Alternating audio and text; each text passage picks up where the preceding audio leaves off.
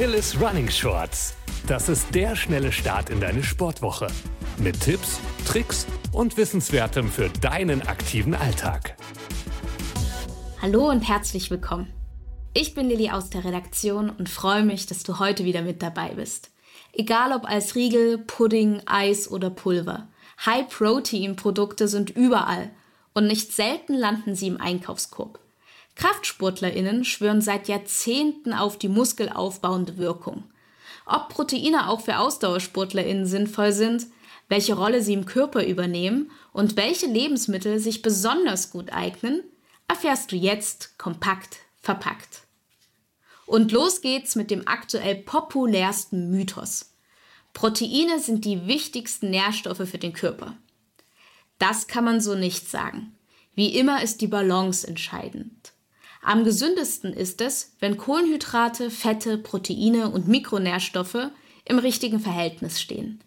Allerdings liefern Proteine, auch Eiweiße genannt, wichtige Bestandteile für überlebensnotwendige Prozesse im Körper. Der Körper selbst besteht zu ca. 20% aus Protein. Und diese Proteine wiederum bestehen aus 21 verschiedenen Aminosäuren. Einige dieser Aminosäuren kann der Körper selbst herstellen. Acht jedoch nicht. Wir müssen diese über unsere Nahrung aufnehmen. Deshalb heißen sie auch essentielle, also unabdingbare Aminosäuren. Proteine zu essen ist also lebensnotwendig. Aber muss es für AusdauersportlerInnen wirklich High Protein sein? Egal, ob du ins Gym gehst oder auf ein Marathon, Triathlon oder ein Radrennen hin trainierst, alle SportlerInnen haben einen erhöhten Bedarf an Protein. Die Gründe dafür sind recht simpel. Dass Proteine für den Muskelaufbau wichtig sind, hast du bestimmt schon oft gehört. Und das ist auch richtig. Während einer harten Trainingseinheit entstehen winzig kleine Risse in der Muskulatur. In der Ruhephase nach dem Training repariert der Körper mit Hilfe von Protein diese Risse. Und das Muskelgewebe wird stärker. Außerdem verstoffwechselt der Körper durch die Bewegung während des Trainings einfach mehr Energie als bei Menschen, die sich wenig bewegen. Der knurrende Magen nach dem Sport ist also keine Illusion und darf gern mit Leckereien gefüllt werden. Lange war die erhöhte Proteinzufuhr nur im Gym präsent, aber Proteine spielen auch eine entscheidende Rolle im Ausdauersport. Dafür schauen wir mal auf unseren Stoffwechsel. Bei schnellen Läufen greift der Körper auf Kohlenhydrate zurück, weil diese am schnellsten verfügbar sind.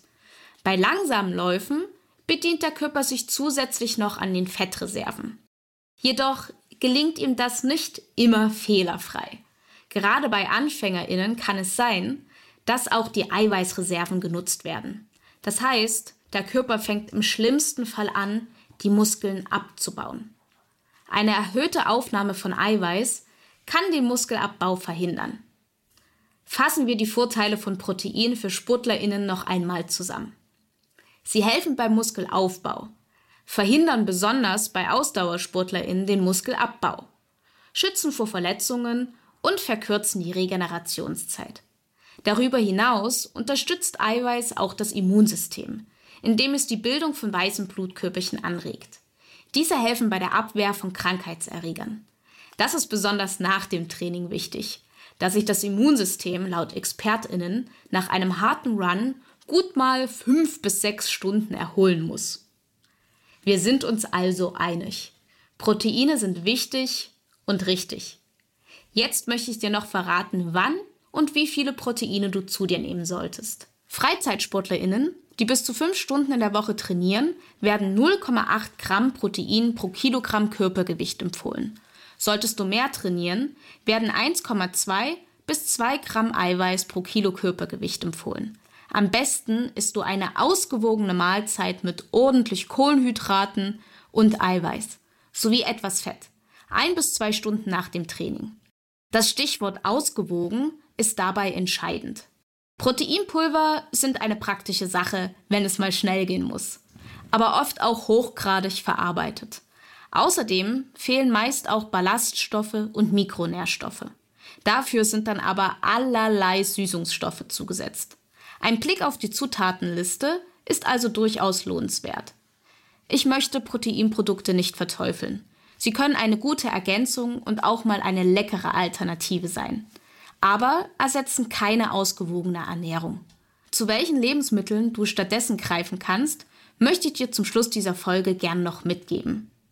Falls du dich nicht pflanzlich ernährst, sind Milch, Eier oder Fleisch richtige Eiweißbomben.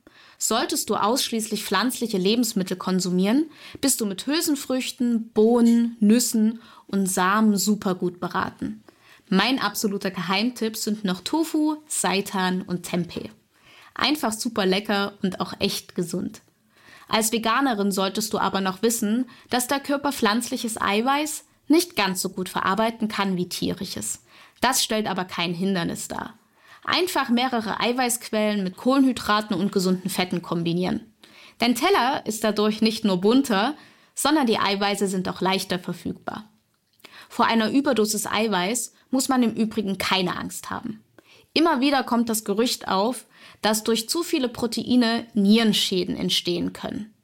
Menschen mit bestehenden Nierenschäden sollten durchaus weniger Eiweiß essen, aber auf einen gesunden Menschen trifft das nicht zu.